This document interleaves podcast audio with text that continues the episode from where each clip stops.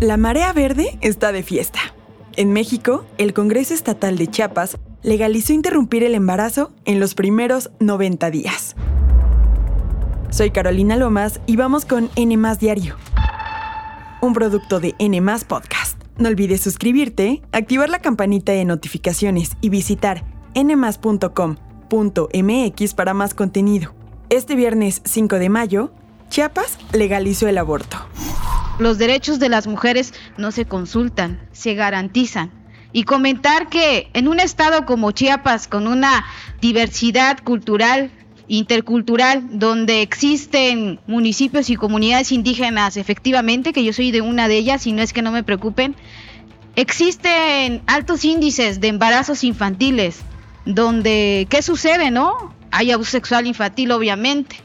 ¿Qué sucede también con los casos de niñas que están pariendo a los 10, 11 años?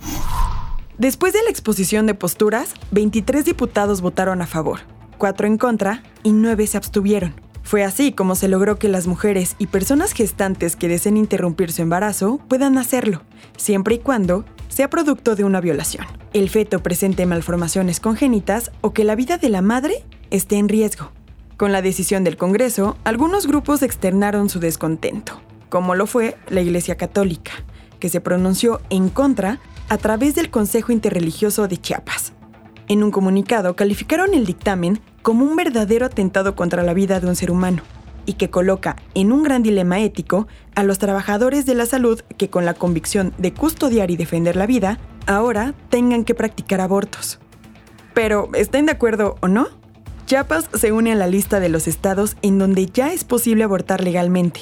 Aquí te digo cuáles son. En Ciudad de México se legalizó en 2007, Oaxaca en 2019, Hidalgo, Veracruz, Baja California, Coahuila y Colima en 2021, Quintana Roo, Sinaloa, Guerrero y Baja California Sur en 2022 y Chiapas este 2023. Aún falta que el aborto se despenalice en 21 estados, esto se traduce en que hay un acceso desigual a este procedimiento médico. Además, no solo criminaliza el aborto seguro, también provoca que se ponga en riesgo la salud e incluso la vida de las personas gestantes. Sobre esto último, la organización IPAS registró 90.562 muertes por causas relacionadas con el aborto practicado en condiciones riesgosas del 2010 al 2018.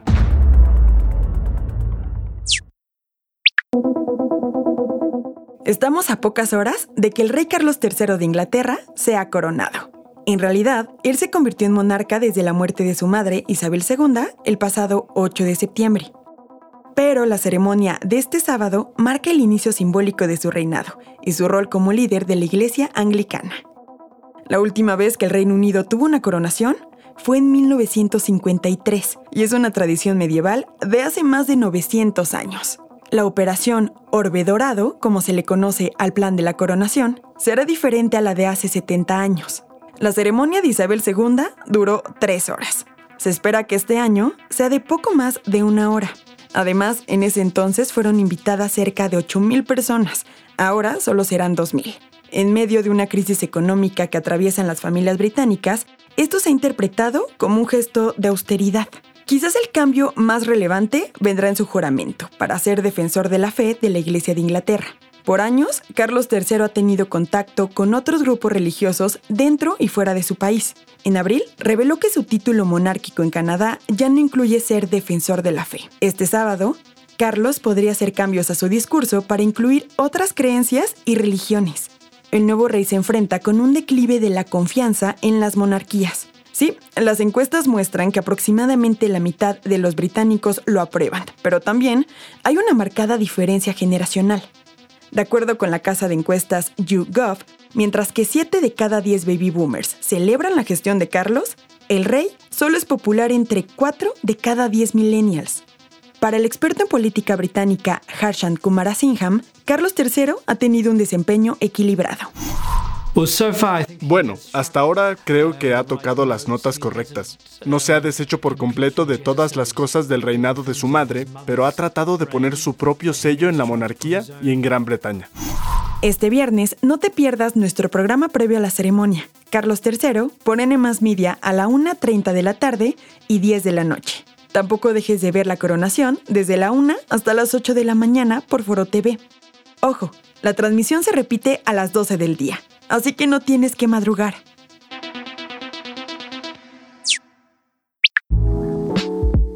Es oficial. Ed Sheeran nos seguirá deleitando con su música. Fue declarado inocente en el juicio por plagio, por lo que no abandonará su carrera musical, como anunció que lo haría si lo hubieran declarado culpable. Este jueves, un jurado de Nueva York determinó que Sheeran no copió elementos de la canción de Marvin Gaye, Let's Get It On, en su tema Thinking Out Loud, como acusó a la familia de Ed Townsend, coautor del éxito de 1973. Aunque el cantante está contento con el resultado del caso, dijo que también está frustrado de que se permita que demandas infundadas como esta lleguen a los tribunales. En fin, ¿cuál es tu canción favorita de Ed Sheeran? No olvides responder a nuestra encuesta en los comentarios. Esto fue todo por hoy. Que tengas un excelente viernes. No olvides suscribirte, activar la campanita de notificaciones y visitar nuestra página nmas.com.mx para más contenido. Nos escuchamos en el próximo episodio de N Diario, un producto de N Podcast.